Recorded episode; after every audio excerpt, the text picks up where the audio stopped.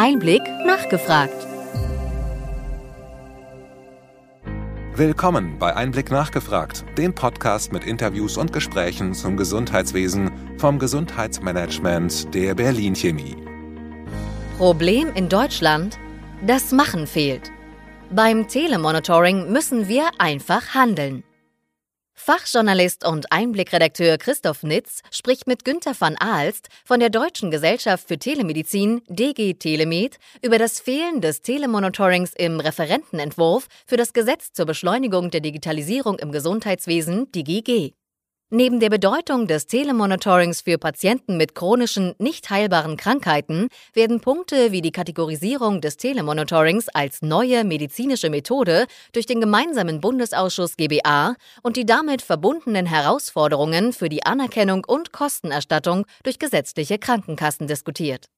Günter van Aalst ist stellvertretender Vorstandsvorsitzender der Deutschen Gesellschaft für Telemedizin DG Telemed Aufsichtsratsvorsitzender des ZTG Zentrum für Telematik und Telemedizin GmbH, Vorstandsmitglied und Sprecher des Innovationszentrums Digitale Medizin der Uniklinik RWTH Aachen. Von 1991 bis 2018 war van Aalst Leiter der Technikerkrankenkasse in Nordrhein-Westfalen und somit Interessensvertreter von rund 2,4 Millionen Versicherten die DG Telemed fördert die Integration telemedizinischer Dienste in die Regelversorgung. Als medizinische Fachgesellschaft beteiligt sie sich am Diskurs durch Kongresse und Publikationen. Die Koalitionsziele der Bundesregierung zur Digitalisierung im Gesundheitswesen werden grundsätzlich unterstützt und begleitet.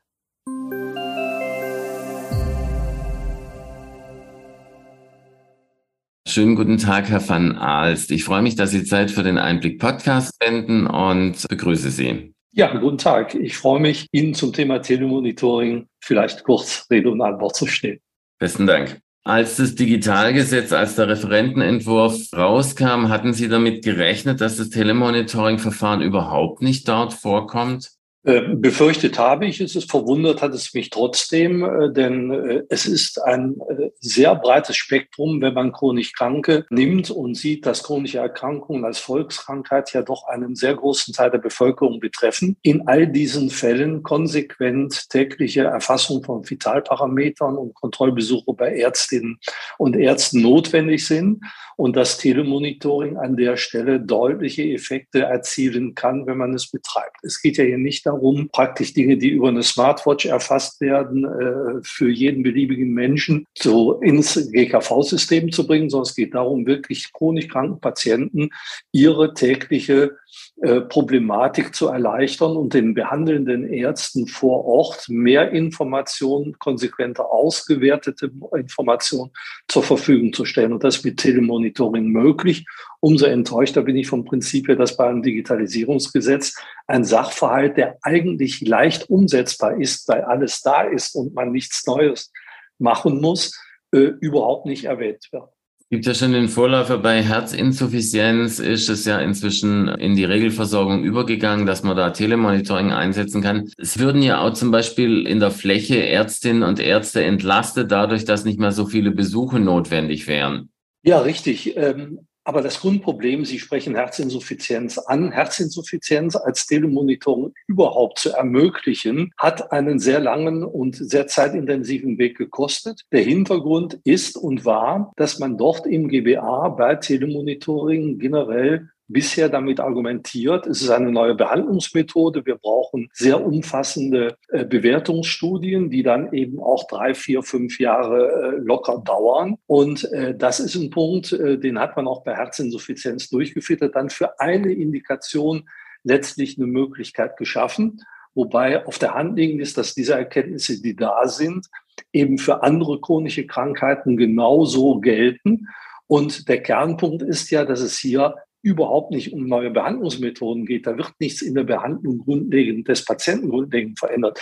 Die Information des Arztes wird verbessert. Er verfügt über mehr Informationen und der Datentransfer des Patienten äh, erfolgt kontinuierlich. Das heißt, es wird nicht vom Prinzip her mit hohem Aufwand zu Fuß gelegentlich und sporadisch Daten erfasst, sondern ich kann das konsequent abwickeln. Das sind aber alles Dinge, die schon stattfinden. Und insofern geht es hier nicht im geringsten um neue Behandlungsverfahren, sondern darum, dass wir umständliche analoge Prozesse, die den Patienten und den Arzt behindern oder letztlich doch einen ziemlichen Aufwand erfordern, dass wir die in einen modernen digitalen Prozess und digitale Strukturen einpassen. Mehr ist da nicht zu tun, dass man dann ökonomisch dabei nochmal mit betrachtet, aber rein ökonomisch, was bedeutet das für System? Äh, ist ein Selbstgänger. Ich glaube aber nicht, weil es eigentlich alles die Dinge sind, die schon in der Behandlung stattfinden, dass das das System überfordern würde. Ja, es wird ja inzwischen auch bei den DIGA immer mehr auch von den gesetzlichen Kassen äh, eben darauf fokussiert, dass diese zu teuer wären. Haben Sie so eine Abschätzung, was, sagen wir mal, äh, Telemonitoring als Bestandteil der Regelversorgung kosten würde? Wäre das eher ein Aufwuchs an Kosten oder wäre es ein Effizienzgewinn und damit also in der Gesamtbilanz vielleicht sogar ausgeglichen oder sogar positiv? Also ich ich kann das nur vermuten oder äh, annehmen, äh, ableiten würde ich, dass und zwar den Tatbestand, dass es einen deutlichen Versorgungseffizienzgewinn gibt, sowohl für die Patienten, dass es einen klaren, erkennbaren Mehrwert auch für Arztpraxen gibt, die sich wirklich darauf fokussieren können, dann die gelieferten Daten auszuwerten und sich um die Patienten zu kümmern, die tatsächlich aktuell behandlungsbedürftig sind. Die übrigen sind controlled, müssen aber letztlich nicht dann in die Praxis hinein. Und äh, wenn man sieht, dass ja im Moment all diese Verfahren praktisch zu Fuß stattfinden und auch in den Arztpraxen und auch abgerechnet werden, dann glaube ich, wenn man mal diesen gesamten Aufwand berücksichtigt und gegen eine effizientere, digital unterstützte Zulieferung von Daten aus abgleicht, dass da nicht riesige Mehrkosten entstehen. Es gibt einen Punkt, den man sicherlich sehen muss aus meiner Sicht, das ist das Thema telemedizinische Zentren. Wenn man die hinterlegte Technik, die interoperabel sein muss, damit sie es auch alle nutzen können, wenn man die nutzen will, dann glaube ich, muss man eben auch, wenn man in die Menge geht, diese Auswertungen bündeln und eben in größerem Umfang durchführen. Im Moment bei Herzinsuffizienz, das kommt ja auch deshalb nicht richtig in Gang, weil es sehr kleinteilig angelegt ist und weil dann der einzelne Arzt, der diese Technik nutzen will, sich ein telemedizinisches Zentrum entweder selber gestalten oder suchen muss, das dann aber in kleinen Stückzahlen für diesen Arzt oder vielleicht auch mal für drei oder vier Ärzte in einem MVZ vielleicht 100 Fälle abarbeitet. Jeder, der sich mit Digitalisierung auskennt, wird wissen, dass das natürlich vom technischen Ablauf die teuerste Version ist. Wenn ich da in ganz andere Größenordnungen komme und wenn ich sehe, dass die Indikationen, die wir hier ansprechen, als DGT-Limit, Asthma 3,5 Millionen und Diabetes mellitus 2 7,1 Millionen, COPD 3,4 Millionen, Schlafapnoe circa 3,5 Millionen, das sind ja riesige Stückzahlen. Und wenn ich hier stärker bündele und fokussiere, glaube ich, ist das auch ein Punkt, der das System keinesfalls überfordern wird. Ich würde mich jetzt nicht so weit aus dem Fenster legen wollen, zu sagen, es wird billiger, aber ich kann mir nur schwer vorstellen, dass es exorbitant teurer werden wird. Man müsste es einfach mal machen. Aber ich glaube, der Versorgungseffekt, der dabei zu gewinnen ist, hat einen ganz hohen Stellenwert. Gehen wir doch mal zum Detail. Und zwar Asthma ist eine Volkskrankheit. Wo könnte Ihrer Ansicht nach Telemonitoring gerade bei Asthma äh, eine Verbesserung der Versorgung äh, bringen? Ja, also es ist ja der Standard. Es muss ja gar nichts anderes gemacht werden. Ich muss ja nur diese Standards abwickeln. Und bei Asthma ist es so, dass hier Peak Flow, Puls, Sauerstoffsättigung, Schlafaussetzer gemessen werden. Und das wird immer wieder sporadisch mal gemacht in Arztpraxen bei den behandlungsbedürftig chronisch Kranken. Und wenn wir das über Telemonitoring abwickeln, über die Geräte, die auch auf dem Markt sind, dann habe ich konsequent und kontinuierlich die entsprechenden Informationen, die ich brauche.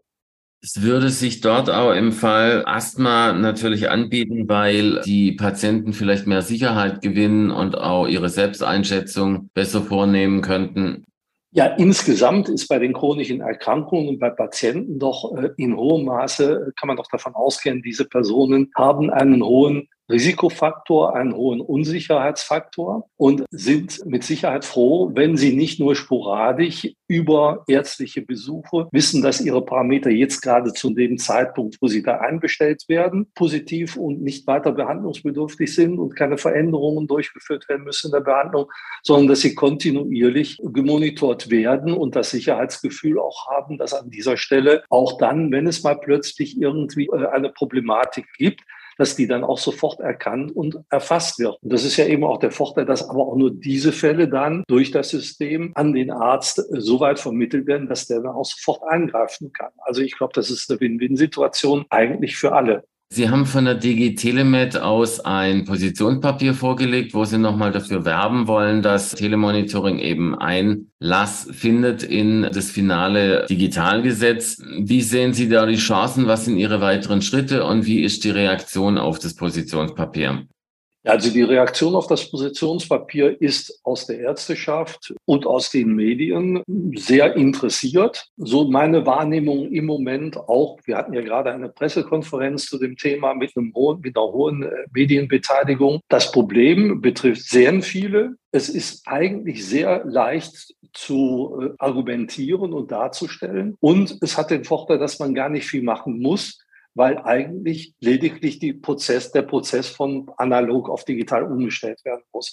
Und das kann man jederzeit machen. Wir sind der Auffassung, das kann man ohne weiteres bei einem Digitalgesetz platzieren. Wenn man es separat macht, auch kein Problem. Ich glaube, der wichtigste Faktor ist, dass wir bei der Betrachtung erstens, dass wir diese Thematik nochmal aufbringen, dass wir nochmal uns alle darüber bewusst werden, um wie viele Menschen geht es hier. Und es geht nicht darum, mal gelegentlich äh, die Daten, die jetzt über Apple, Google oder wen auch immer erfasst werden, auszuwerten, sondern dass hier wirklich behandlungsbedürftig chronisch Kranke sind und dass man an dieser Stelle doch deutliche Effekte erzielen kann, wenn man es angeht. Und äh, das, da sind wir mal gespannt, ob da nun etwas passiert.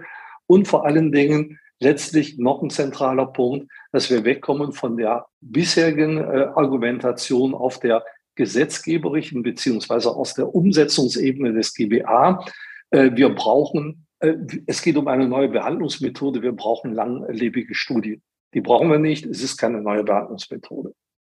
Das Digitalgesetz soll ja die Digitalisierung eigentlich voranbringen. Was haben Sie als DigiTelemed da noch an weiteren Vorschlägen? Wo mangelt es an dem Gesetz Ihrer Ansicht nach noch? Was kann verbessert werden, wenn äh, der Referentenentwurf dann Schritt für Schritt in Richtung Gesetzgebung weiterentwickelt wird? Also es gibt sicherlich noch viele Aspekte, die man hier verbessern kann. Wir sind ja bei Digitalisierung hier in Deutschland im Gesundheitswesen nun wirklich nicht die Vorreiter auf der Welt. Das kann man ja nicht behaupten. Als DG Telemed haben wir uns aber dazu entschlossen, uns jetzt nicht in einer Vielzahl von Empfehlungen zu verzetteln, sondern für uns ist es wichtig, einen ganz zentralen Punkt, und das ist aus unserer Sicht Telemonitoring, herauszugreifen und hier nochmal herauszuarbeiten. Das ist ein wichtiges Instrument für eine konsequente Behandlung von chronisch Kranken. Und dieses wichtige Instrument sollte jetzt zügig geöffnet werden. Und es kann nicht sein, dass man sich hier zurückzieht unter dem Ansatz, äh, das ist eine neue Behandlung und wir müssen mal äh, die, äh, äh die Möglichkeiten langfristig abschätzen.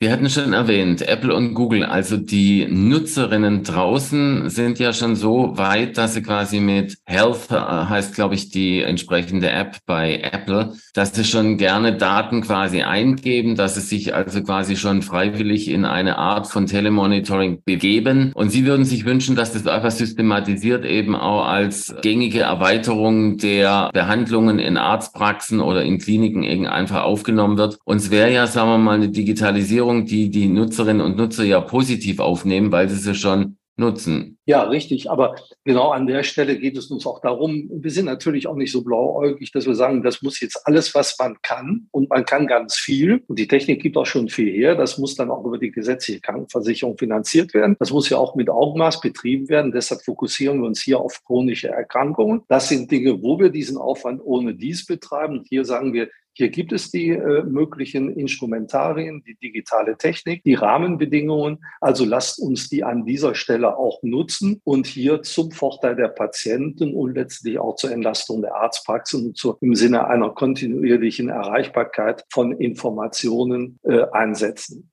Sie hatten auch gesagt, dass äh, telemedizinische Zentren dafür notwendig sind. Äh, da gibt es aber schon sehr viele ähm, Projekte, die da auch mit Mitteln des äh, Innovationsfonds des gemeinsamen Bundesausschusses schon bewegt wurden. Da gibt es ja auch schon gute Erfahrungen. Wie ist da so Ü Überblick? Wie äh, kommen die an und äh, wie werden die quasi in der Versorgung angenommen? Also es ist im Moment aus meiner Sicht zu stark dem Zufall überlassen. Und Sie haben schon zu Recht gesagt, es gibt Projekte, Innovationsfondsprojekte, Das Problem in Deutschland ist, es gibt eine Vielzahl von Projekten. Es gibt einen Innovationsfonds. Die wenigsten Dinge, die positiv entwickelt werden im Innovationsfonds, kommen anschließend in die Regelversorgung. Ich kenne kaum welche.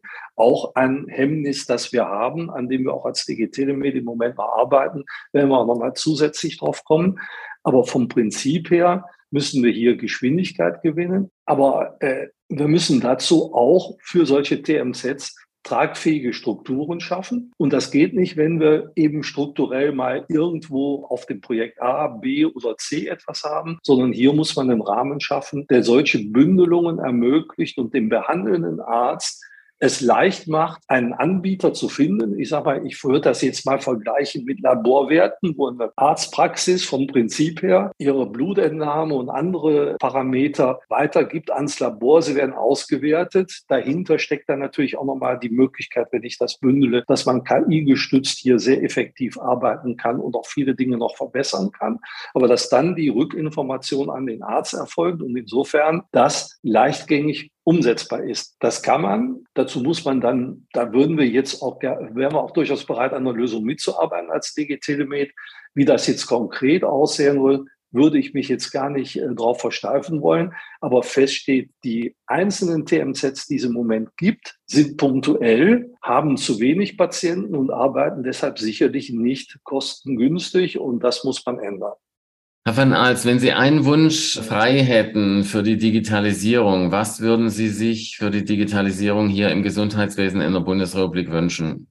Da würde ich mir wünschen, dass wir wirklich beherzt und schnell mal das umsetzen, was wir umsetzen können. Und Telemonitoring ist aus meiner Sicht das absolute Paradebeispiel. Es geht um eine sehr große Betroffenengruppe. Es ist eigentlich alles im System vorhanden, das wir brauchen. Ich muss es nur machen. Und genau das ist ein Problem, das wir in Deutschland haben, dass dieses Machen fehlt und dass man dann wieder sich verzettelt in, da probieren wir noch mal ein Projekt oder dieses oder jenes.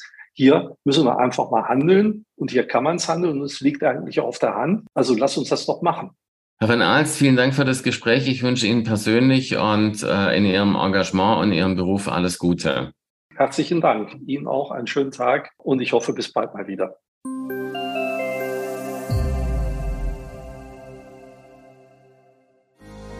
Wir hoffen, dass Ihnen diese Ausgabe von Einblick nachgefragt gefallen hat. Bitte schicken Sie uns gerne Anregungen und Fragen an gesundheitsmanagement at berlin-chemie.de. Sie finden unsere Kontaktdaten auch in den Show Notes. Wir empfehlen Ihnen für den schnellen Überblick der Trends im Gesundheitswesen unseren wöchentlichen Einblick-Podcast sowie unseren Einblick-Newsletter. Alles im Netz unter einblick-newsletter.de.